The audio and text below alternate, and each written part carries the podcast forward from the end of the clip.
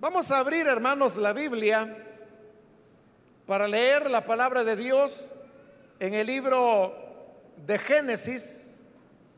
Busquemos el capítulo número 25. Ahí vamos a leer la palabra de Dios.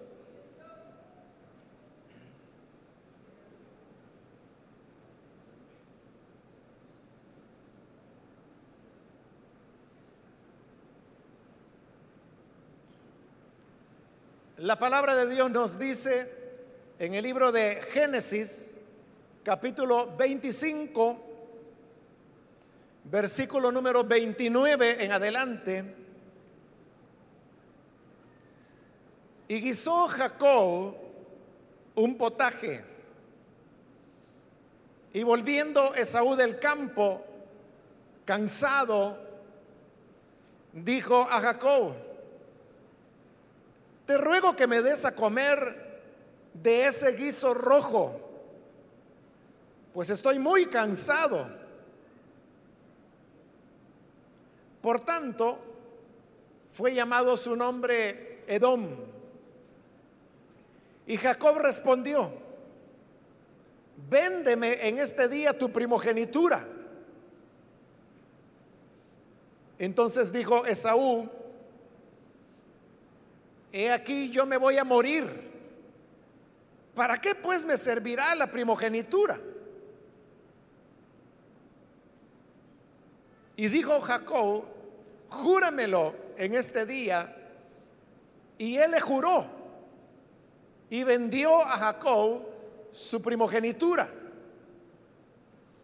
Entonces Jacob dio a Esaú pan y del guisado de las lentejas. Y él comió y bebió y se levantó y se fue.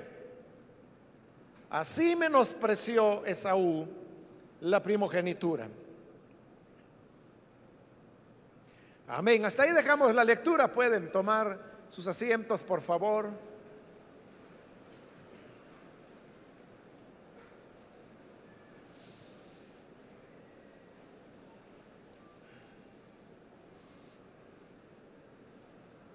Hemos leído en esta ocasión esta historia que nos habla acerca de esos dos hermanos, Esaú y Jacob.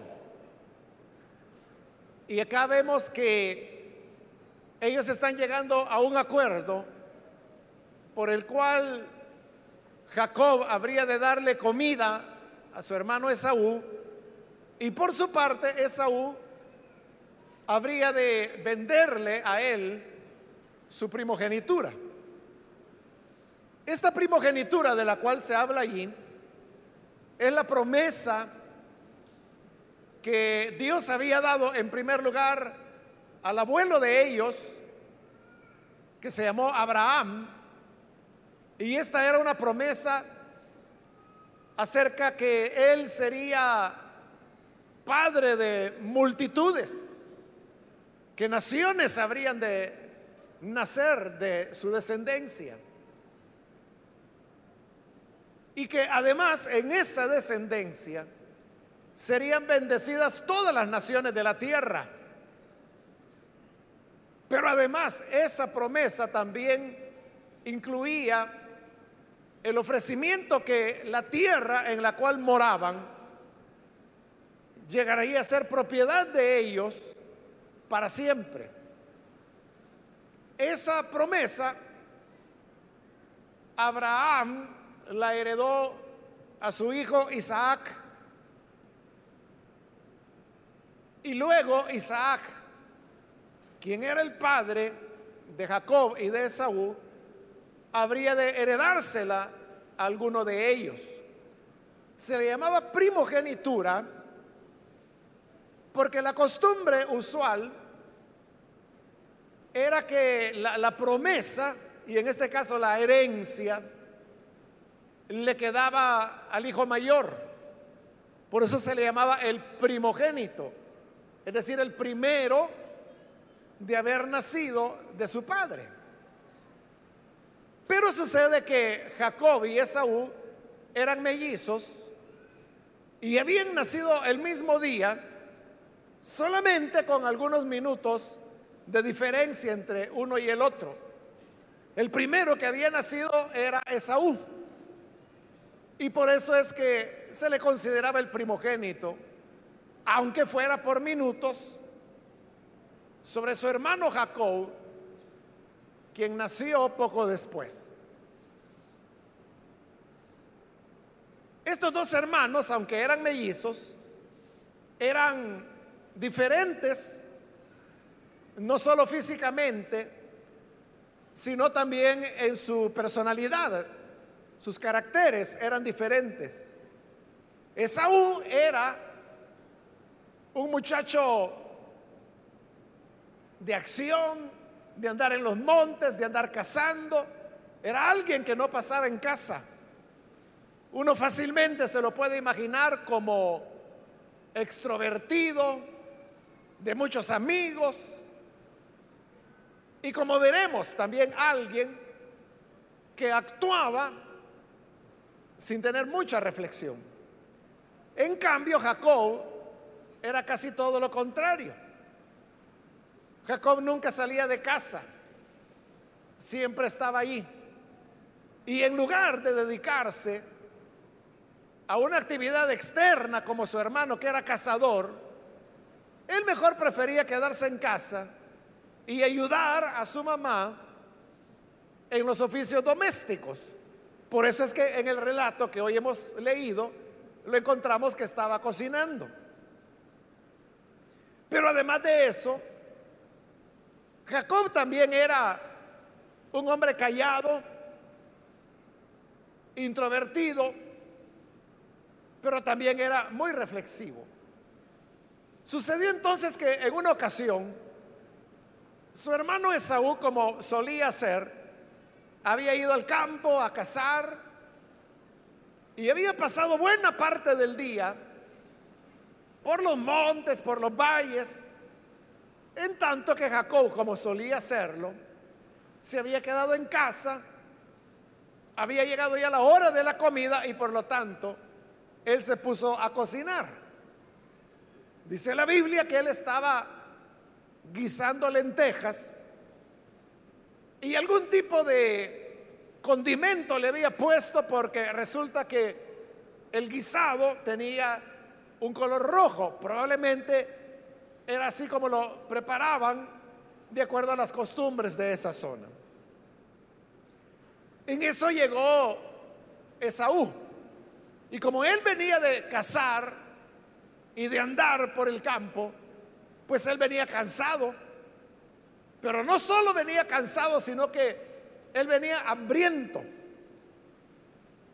Y cuando llega a casa, obviamente llega a su nariz el olor del guisado y quizá él piensa que es su madre Rebeca, quien está cocinando, va a la cocina, pero se encuentra que no es ella, sino que es su hermano Jacob el que está preparando el guiso. Pero de todas maneras olía muy bien, estaba sabroso. Y él estaba cansado, hambriento, sediento. Entonces viene y le dice a su hermano, dame un poco de ese guisado, porque estoy hambriento, me estoy muriendo de hambre. Y entonces Jacob, que sí estaba muy interesado en recibir la promesa de Dios, pero que él sabía que le correspondía a su hermano solo por esos minutos con los que él le había anticipado en el nacimiento. Entonces aprovecha la ocasión y le dice, está bien, yo, le voy, yo te voy a dar del guisado, te voy a dar de comer, pero yo quiero que a cambio me vendas tu primogenitura. Pero note lo que hemos dicho acerca de qué significaba la primogenitura. Era la promesa de Dios de ser padres de naciones, de multitudes. reyes habrían de nacer de su descendencia. Y además de eso, todas las demás naciones de la tierra serían bendecidos en quien tuviera la primogenitura. Y hemos dicho además que todo el territorio en el cual moraban, Dios prometía que sería su propiedad para siempre. Pero en ese momento, todas esas cosas son las que Jacob está pidiendo. Le está diciendo, dame la primogenitura. Y yo te voy a dar del guiso de lentejas. Hermanos, cuando uno pone lado a lado lo que significaba la primogenitura y lo que era un plato de lentejas.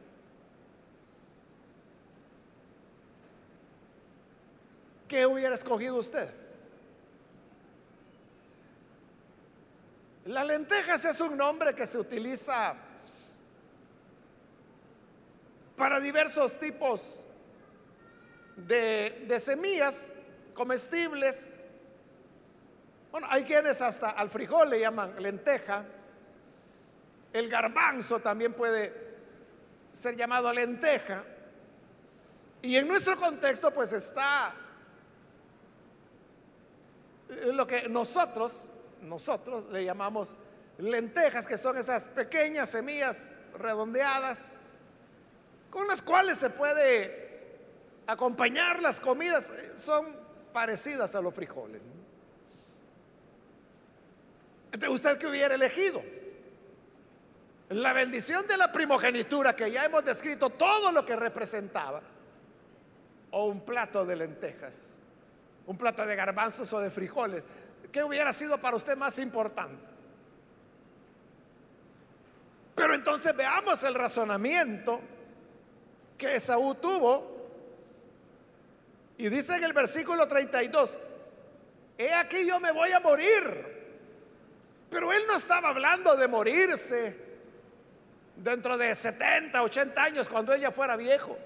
Él estaba hablando de morirse en ese momento, porque estaba hambriento. Por eso es que la nueva versión internacional traduce muy bien cuando dice, me estoy muriendo de hambre. De eso es de lo que él está hablando. Tengo tanta hambre que me muero. Y si me muero, dijo él, entonces ¿para qué me servirá la primogenitura? ¿Para qué me sirve que Dios diga que yo seré padre de multitudes de naciones y ni la voy a ver si me muero hoy de hambre? ¿Y a mí qué me importa si de mi descendencia nacerán reyes o príncipes, si hoy me muero de hambre por no comer de nada, me va a servir. ¿Y de qué me vale que Dios diga o prometa que yo seré dueño de esta tierra, si no como hoy me muero y si me muero hoy, ¿de qué me sirve que la tierra haya sido mía? Ese fue el pensamiento de él. Obviamente, hermanos, que esto no era verdad. Él así lo veía, pero realmente no era así. Porque yo le digo, ¿cuántas veces usted ha estado cansado y hambriento? Y claro, usted tiene deseo de comer. Y a veces también nosotros usamos una expresión parecida a la de Saúl y decimos, me muero de hambre, decimos. Pero ¿qué sucede si llega a casa y se da cuenta que no hay nada que comer? O que quizás ya es tarde y usted va al comedor donde suele comprar su almuerzo y sucede que la doña Rosa dice, fíjese que ya se me acabó. Ya no tengo. ¿De qué hace usted? Aguantarse el hambre. Pero yo le pregunto, se muere por eso. Claro que no, ¿verdad? Claro que usted queda hambriento, queda frustrado. O quizás usted dice, bueno, qué inutilidad. que no hay nadie acá que me venda ni siquiera un par de tortillas con queso. Ni modo, se aguanta, espera la cena y ahí se la desquita. Pero no, se muere, no se muere de hambre. igual es acá. Esaú no se iba a morir. Él es el que está diciendo, es que si no como me muero, estoy muy hambriento. Pero luego, él se pone a pensar, o sea, ese pensamiento lo lleva al extremo. Y dice, si yo me muero de hambre hoy, ¿para qué me va a servir la primogenitura? Está bien, le dice. Vaya, le dice, está bien. Te doy la primogenitura que tú tanto quieres, pero dame de comer. Jacob dijo, sí, sí, claro, yo te doy de comer, pero antes júramelo, júrame que me entregas la primogenitura, que renuncias a ella y me la das a mí. Y como Esaú estaba muy hambriento, entonces dice la escritura que se lo juró. Y le digo, vaya, te lo juro. Renuncio a la primogenitura, te la doy, te la regalo, pero dame de comer. Ah, muy bien, le dijo Jacob. Y le sirvió el guisado de lentejas, pero le puso pan. Dice que le puso de beber. No dice que le dio de beber, pero lo más probable es que era vino, porque era pues la bebida natural de ellos. Casi nunca usaban agua para acompañar las comidas, sino que era vino. Y ya se puede imaginar usted cómo comió Esaú. Con doble cuchara, doble tracción. Y ha de haber comido, hermano, en tres minutos. Y se comió el pan, se bebió el vino. Y digo. Digo, ¡ay, sí! Esto es vida. Y habiendo comido, ese que se levantó y se fue. Y el relato termina diciendo, así menospreció Esaú la primogenitura. Lo más sagrado que Dios les ofrecía, él ahora lo estaba menospreciando. Y lo menospreciaba ¿por qué? Por seguir un impulso, un impulso del momento. ¿Y cuál era el impulso? Que tenía hambre, que estaba hambriento, que estaba cansado él perdió, vendió su primogenitura por un plato de lentejas. Quizás en este momento él no le dio importancia. Quizás en este momento él iba, Ay, vaya, le voy a decir a mi hermano que se lo juro, pero ah, ya lo que quiero es comer. Pero con las cosas de Dios no se juega. Él dice en su palabra, yo honro al que me honra, pero al que me desprecia, lo veo de lejos. Quizás Esaú pensó que su hermano dentro de dos semanas ya ni se va a acordar de la plática que tuvimos, pero Dios sí. Y a futuro eso es lo que ocurrió. La bendición de Dios vino sobre Jacob y no sobre Esaú. Y cuando Esaú se dio cuenta que la bendición era de su hermano, dice que él comenzó a llorar, comenzó a suplicar tener la bendición. Y como lo dice el libro de Hebreos, dice que él procuró el arrepentimiento con lágrimas, pero ya era tarde. ¿De qué es lo que había pasado? que por un impulso del momento, ese impulso del hambre que no se podía detener, perdió la bendición de Dios. Esto nos habla de un elemento de la naturaleza humana. Y es, hermanos, que nosotros, como seres humanos, podemos llegar a ser impulsivos. Y como la misma palabra lo dice, impulsiva es la persona que actúa en base a impulsos, que no piensa mucho, que no reflexiona, no mide las consecuencias. Muchos de los fracasos que se dan en el seguimiento de Jesús, muchos de los fracasos que se dan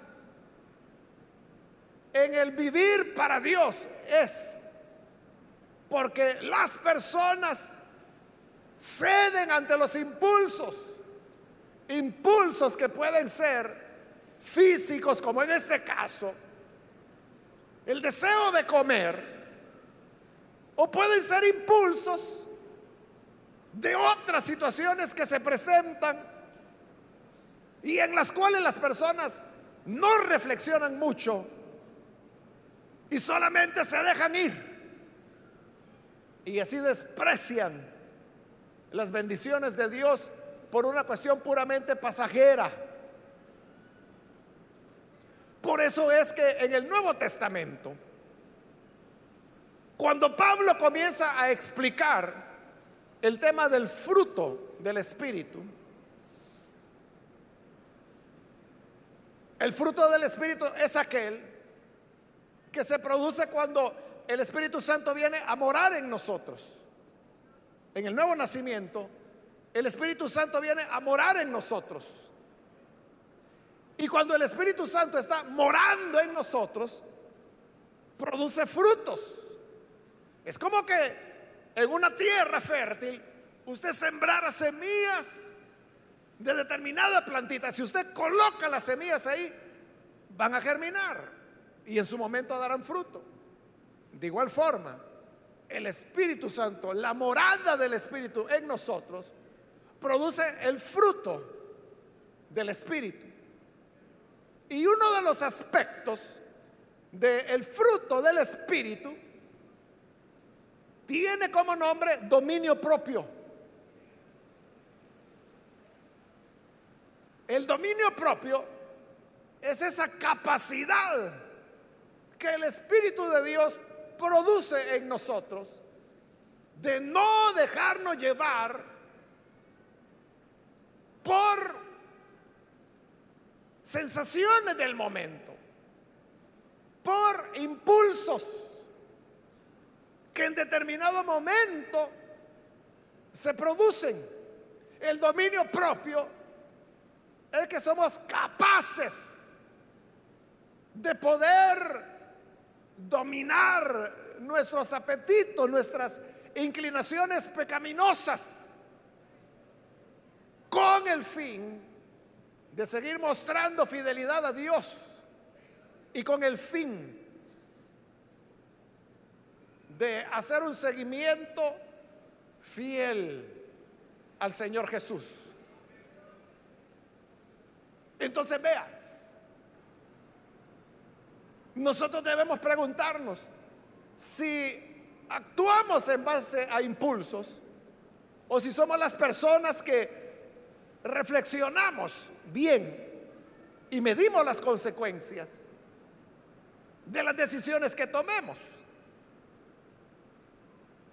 ¿Por qué cree usted que a las personas les cuesta tanto? Cuando se enferman van al médico.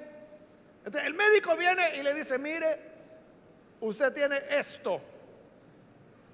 Usted tiene que abstenerse de sal, de azúcares. Algunos le dicen, no use harinas. hay restricciones en la dieta. Y entonces la persona lo entiende.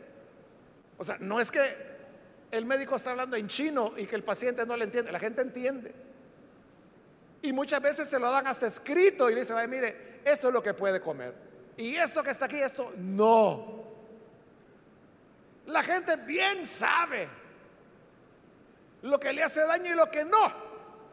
Pero ¿qué sucede? Que si le han dicho, por ejemplo, tiene que evitar todo aquello que tenga azúcar. Pero de repente alguien llega y le dice, mire, aquí están estas donas nuevas rellenas de moca. Y aquí le traigo una gaseosita bien helada. La persona sabe que no tiene que tomar azúcar. El médico se lo ha dicho.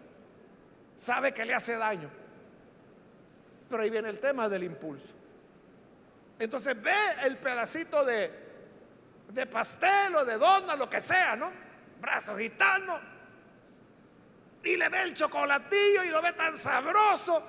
Ve la gaseosa sudadita que le hace ojitos. Dice, bueno, ya, la última vez, un pedacito, dice. Y hasta parte el pedacito, pero después sigue con el otro, el otro, el otro y el otro. Hasta que se lo coma todo y lo bebe todo. ¿Y qué pasó?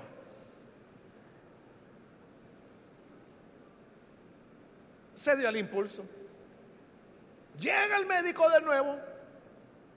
El médico lo examina y dice, mire, está muy mal. No ha estado siguiendo las recomendaciones. ¿Cómo no, doctor? Claro.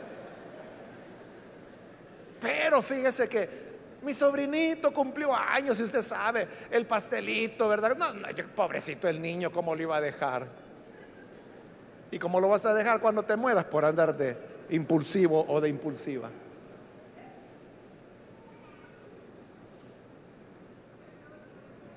Es la gente que va de mal en peor. Nunca se endereza, nunca cambia sus hábitos. Es decir, no tienen dominio propio. No tienen la disciplina, la capacidad de, de poder decir esto no. Me recuerdo de un hermano amado ya hace algunos años atrás, anciano de una de nuestras filiales, muy fiel el hermano. Y él estaba enfermo y el médico le había prohibido muchas cosas. Y entre las cosas que él no podía comer eran los, los mariscos. Pero entonces en una ocasión alguien había preparado un cóctel de conchas. Y él tenía mucho tiempo de no comer cóctel de concha. Pero cuando vio que le servían las conchas con la cebollita y el tomate picado, ay, dijo, y él sabía que el médico le había dicho, eso no. Pero ¿sabe cuáles fueron las palabras de él? Él dijo, aunque me muera, pero este coctelito yo me lo como. Se lo comió. De verdad, hermano, esa vez casi se muere. O sea, lo hospitalizaron. Eso fue como en la tarde. Como tres horas después estaba hospitalizado, muriéndose en cuidados intensivos. Él lo dijo aunque me muera, pero me lo voy a comer. Ahí estaba muriéndose. Estuvo hospitalizado como una semana. Lo lograron sacar los médicos. El hermano ya falleció hace años. Pero se lo pongo como un ejemplo, ¿no? Ahí estamos hablando de temas de dietas, ¿no? ¿Por qué a la gente le cuesta tanto cumplir las dietas? impulsos. Se dejan llevar por el impulso del momento. Pero también, hermanos, por dejarnos llevar por impulsos a veces hacemos cosas que a Dios no le agradan. Y cuando hacemos cosas que a Dios no le agradan, es como Esaú, que Esaú solo pensó en el momento. Él pensó, en este momento tengo hambre. En este momento siento que me muero. En este momento lo que quiero es comida. ¿Qué me importa si dentro de 50 años yo voy a tener mil hijos? Si me muero hoy, ni lo voy a ver. Así que, toma, toma la primogenitura. La despreció y dame el guisado. Y se lo comió. a veces nosotros así somos. Cedemos a impulsos, a ocasiones que se nos presenta que en la vida y que usted puede decir, qué suerte que me pasó esto. ¿Y qué suerte va a ser? Esa es la trampa perfecta del diablo. A lo mejor usted encuentra una, situación. Hermanos, hace unos años atrás, tal vez usted se recuerda la noticia, ¿no? un hermano de aquí de la iglesia tiene un, bueno, no sé si todavía, pero en esa época tenía un puestecito en la calle, ahí por la Rubén Darío. Y de repente llega un hombre y le dice, mire, le vendo este celular barato. Y era un celular de lo bueno, ¿verdad? Barato, barato. Y el hermanito de aquí de la iglesia, ¿y cuánto? Y le digo, era barato, como 20 dólares, algo así se lo estaba dando, de esos celulares que cuestan 300, 400 dólares. El hermanito, ¡qué bendición! Pero usted sabe que, ¿quién le va a vender un aparato que mínimo cuesta 300 dólares y se lo va a dar en 20? ¿Qué le dice eso? Que se ha robado. Pero ahí está la cuestión del impulso. De cómo se lo ponen en la mano y lo ve y está bonito. Mire, y el cargador, no, no, no tiene ahí. Usted búsqueselo. Porque es robado. No se lo va a dar con cargador. Entonces viene el hermanito y lo compra, le da los 20 dólares. Y entonces le dice a, su esposa, la hermana, como era teléfono nuevo, con cámara y todo eso, vení, te voy a tomar una foto y le toma foto. Luego ella le toma fotos a él. Luego se van al carro y dentro del carro se iban tomando fotos. Y lo que no sabían era que el dueño de ese teléfono tenía sincronizado el teléfono con su computadora personal. Y todas las fotos que ellos estaban tomando estaban cayendo en la computadora del que le habían robado. ¿No se acuerda usted de esa noticia? No sé si recordará. Yo no estoy seguro si fue hace unos, que le digo, cinco años quizá, algo así. Y fue una bomba porque esas fotos que los hermanitos estaban tomando, el otro comenzó a hacerlas públicas y decía, este es el ladrón que me quitó mi teléfono. Aquí me están cayendo la foto y comenzó a subirlas a la red. Total que los periódicos lo agarraron. En esa época no había tanto periódico falso como hay ahora. Habían ya periódicos virtuales, pero de verdad. No, no ese montón de farsas que hay ahora. Periódicos que han sido hechos a propósito, a mentira, por razones políticas pero empezaron a tomar la fotografía, total que se hizo público. todo el mundo decía, este es el ladrón, este es el que... Y, era el hermanito de aquí. Bueno, se hizo tal escándalo que no sé si usted recuerda, o sea, yo me acuerdo muy bien porque después yo me enteré que el hermano era de aquí, de la iglesia, y que no era ladrón, sino que las cosas eran como se las estoy contando. Quizás por eso lo tengo muy presente, pero la cuestión es que hay un personaje por ahí,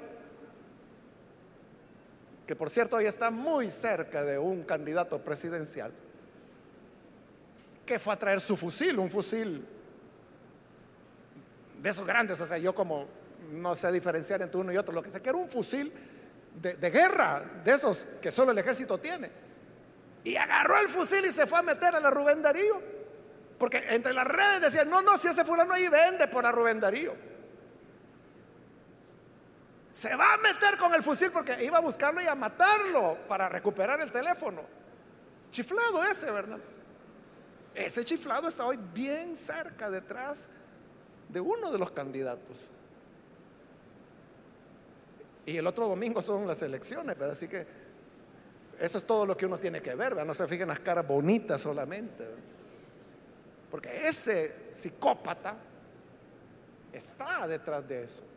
Bueno, el hermano asustado que lo andaban buscando para matarlo, porque le tomaron fotos a este tipo que andaba con el fusil en la Rubén Darío buscándolo.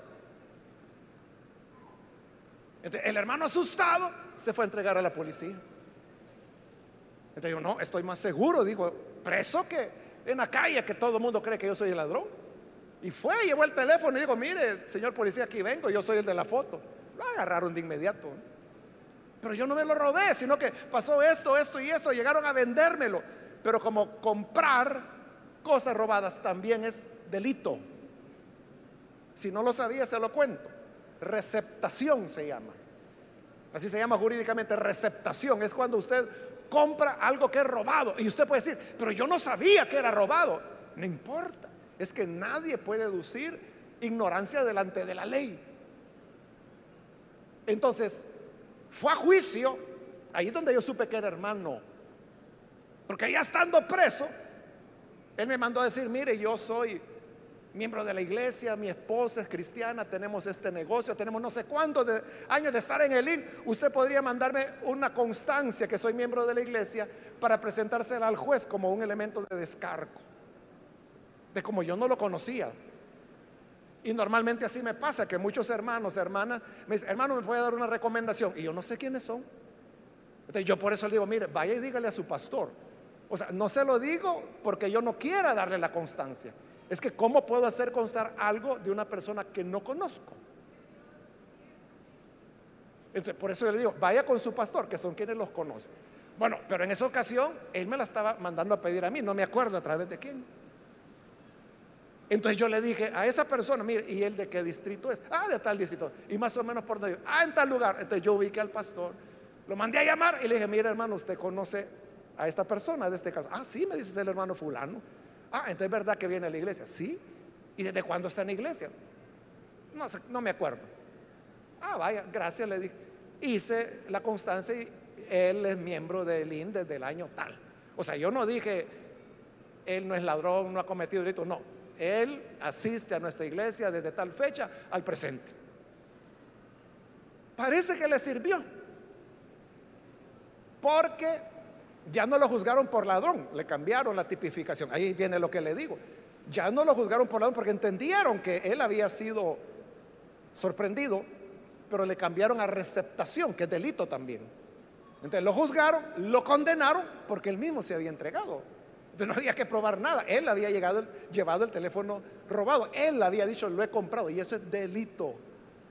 Comprar algo robado. Entonces, por sus palabras, fue condenado. Pero fue condenado, hermanos, a una pena que no recuerdo, pero fue un tiempo muy corto, ni un año, que estuvo detenido y salió. Eso es lo último que supe de que había salido. No lo he vuelto a ver, no sé si salió huyendo del país o qué, porque otros pensaban que él era el ladrón, más que lo andaban buscando con el gran fusilón ahí en la calle. O a saber si está aquí el hermano. Bueno, si está aquí, gracias a Dios. Pero, ¿qué le pasó a él? Ceder al impulso. Cedió al impulso. Y vea, todo su testimonio de creyente cae por el suelo. O sea, ese joven, porque era joven, que la gente había visto en el vecindario invitando para ir a la célula, Resulta que hoy sale en fotos que se está tomando con un teléfono robado. De su imagen se derrumba. ¿Y todo por qué? Por el impulso de una oferta que no es oferta, es una trampa. Es un delito. Y así hay muchas personas, hermanos, que se dejan llevar por el impulso del momento. Ven a la hermanita que le sonríe, que le hace ojito. Y ahí va. Como dice Proverbios, como el buey al matadero. Fracasa. ¿Por Porque se dejó llevar por un impulso. O las jóvenes que se dejan llevar por un lengua suelta. ¿Qué les está diciendo? Es que yo voy a ir a la luna y voy a escarbar hasta lo profundo para sacar el diamante más hermoso y te lo voy a traer de regreso y te lo voy a dar en una caja de cristal. Y ella le cree. Cuando ella resulta embarazada, el campeón desaparece. Ya no se le vuelve a ver. Por ceder a un impulso del momento. Se trunca su futuro. A veces dejan de estudiar lo que podían haber alcanzado en la vida, queda perdido. Y ahora como un niño para el cual no tienen capacidad de poderlo sostener, porque no, sacaron ni noveno grado. Aparte de lo que significa haberse alejado del temor del Señor. Esaú es el ejemplo de la persona que se deja llevar por un impulso momentáneo y pierde lo eterno, pierde lo verdaderamente importante de la vida. Y lo verdaderamente importante es tener el favor de Dios, tener su bendición. Pero ¿cuánta gente ha habido que ven el arca abierta? Y, y dice, no, aquí está fácil. Y mete la mano, llevado por un impulso. Pero eso lo puede llevar a estar en prisión, no sé, años. Y cuando salen de ahí, ¿quién les da trabajo? Si en todo lugar lo primero que piden son antecedentes penales, solvencia de la policía. La gente no piensa, solo se dejan llevar por el impulso del momento. Entonces, si alguien está estudiando quizás noveno grado, primero bachillerato, y de repente alguien le dice, mira, fíjate que ahí en la pizzería están pagando 10 dólares diarios por ir a servir de mesero. Ah, pues yo voy y van. Y resulta que no solo son 10 dólares diarios, sino que la gente les dejan propina y a veces en propina junta 15, más los 10 que le dan. No, dice, está bueno. Y deja de estudiar, se deja llevar por el impulso. Y esa pizzería que de repente le extorsionaron, el Señor prefiere cerrar, cierra y lo deja en la calle. Porque no tienen salario, no tienen contrato, no tienen nada. Es solo 10 diarios. Si venís te pago, si no venís no te doy nada. Y ellos perdieron su futuro. Cuando ya quieren retomar, hermano, ya ni se acuerdan de cuánto es 8 por 8. Ya no lo recuerdan. Entonces ya lo sienten difícil, ya no lo hacen y empiezan a buscar otra pizzería, no le encuentran. Entonces aunque sea un taller, no le encuentran. Por haberse dejado llevar por un impulso. Lo echan a perder todo. Y hay gente que pierde sus hogares, sus familias, sus hijos, sus empleos, sus privilegios, su relación con Dios, su comunión con Jesús y a veces hasta su libertad, su imagen, todo lo pierden por el impulso del momento. Pierden su salud, pueden perder muchas cosas. Por eso digo, nosotros somos personas que cedemos ante el impulso. Estamos viviendo el presente, hoy, hoy, hoy. A mí no me importa si el día de mañana van a tener que hacerme hemodiálisis, pero yo hoy quiero una gaseosa y me la voy a tomar porque si no me la tomo hoy me muero. Y se la toma un paso más hacia la muerte.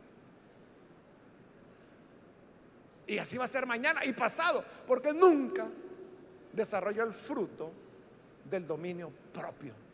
¿Y cómo desarrollamos el fruto del dominio propio? Aprendiendo a dominarnos aprendiendo a dominarnos en las cosas pequeñas. Si aprendemos a dominar las cosas pequeñas, lograremos dominar las grandes. Pero si tú no puedes controlar a las pequeñas, olvídate que en las grandes despreciarás tu primogenitura, igual que Saúl. Y después, como él, llorarás, procurarás el arrepentimiento. No hubo oportunidad. Lo que perdió, lo perdió para siempre. si tú sientes que eres una persona que no le puede decir no a la tentación, no a los impulsos, hoy puedes venir a Jesús. Y cuando creemos en Jesús, el Espíritu Santo mora en nosotros. Y cuando mora en nosotros, desarrollamos el fruto del Espíritu, del cual un aspecto es el dominio propio. Y así andamos en rectitud de vida. Vamos a cerrar nuestros ojos y vamos a inclinar nuestro rostro. Antes de hacer la oración, yo quiero invitar, si hay con nosotros amigos o amigas que todavía no han recibido al Señor Jesús, Probablemente porque se dejan llevar por el impulso del momento. Quizás por dejarse llevar por el impulso del momento. Has perdido empleos, amistades, quizás has perdido familia, quizás has perdido tu salud. Y hoy resulta que tienes el virus del papiloma humano, herpes, qué sé yo. Todo por no reflexionar, por ceder al, momentito, al impulso. Igual que es aún. Pero Jesús ha venido para sanar heridas, para perdonar pasados y para dar esperanza de un nuevo, una nueva vida, un nuevo futuro. Y por eso yo quiero invitar a las personas que por primera vez necesitan venir para recibir al Hijo de Dios como su Salvador. Yo le invito para que en el lugar donde está se ponga en pie en señal que desea recibir al Hijo de Dios y vamos a orar por usted. Ni usted ni yo podemos permanecer en un dominio total.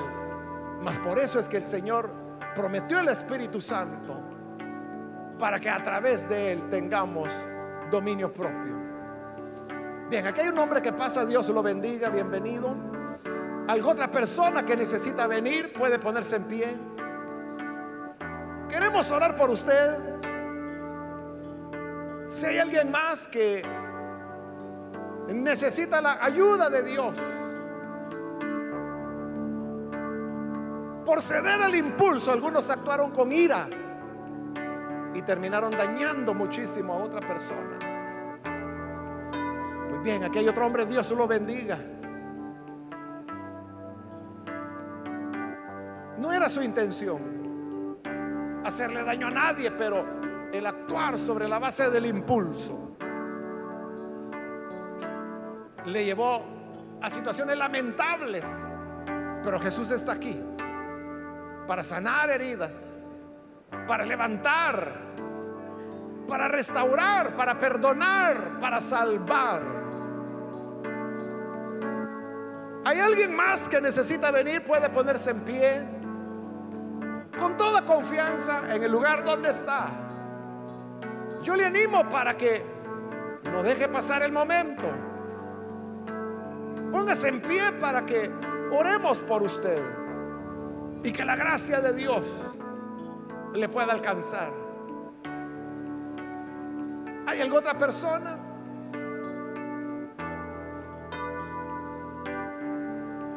Puede pasar. Bien, aquí hay un hombre, Dios lo bendiga, bienvenido. De este lado hay otra persona más, Dios le bendiga, bienvenido. Alguien más que necesita venir, póngase en pie. Quiero ganar tiempo e invito si hay hermanos o hermanas que se han alejado del Señor, pero necesita reconciliarse. En pie también, vamos a orar por usted. Muy bien, aquí hay otra persona, Dios le bendiga. Acá hay un joven también que pasa, Dios le bendiga, bienvenido. De ahí arriba viene otro hombre más, Dios lo bendiga, bienvenido. Alguien más. Aquí en medio hay otra persona. Dios le bendiga.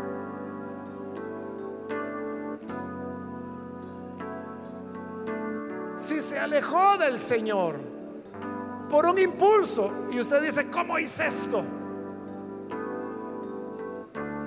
Se dio al impulso. Hoy es el momento para buscar perdón y restauración. Bien, aquí hay otro hombre. Dios lo bendiga. Bienvenido también. Algo otra persona que necesita pasar.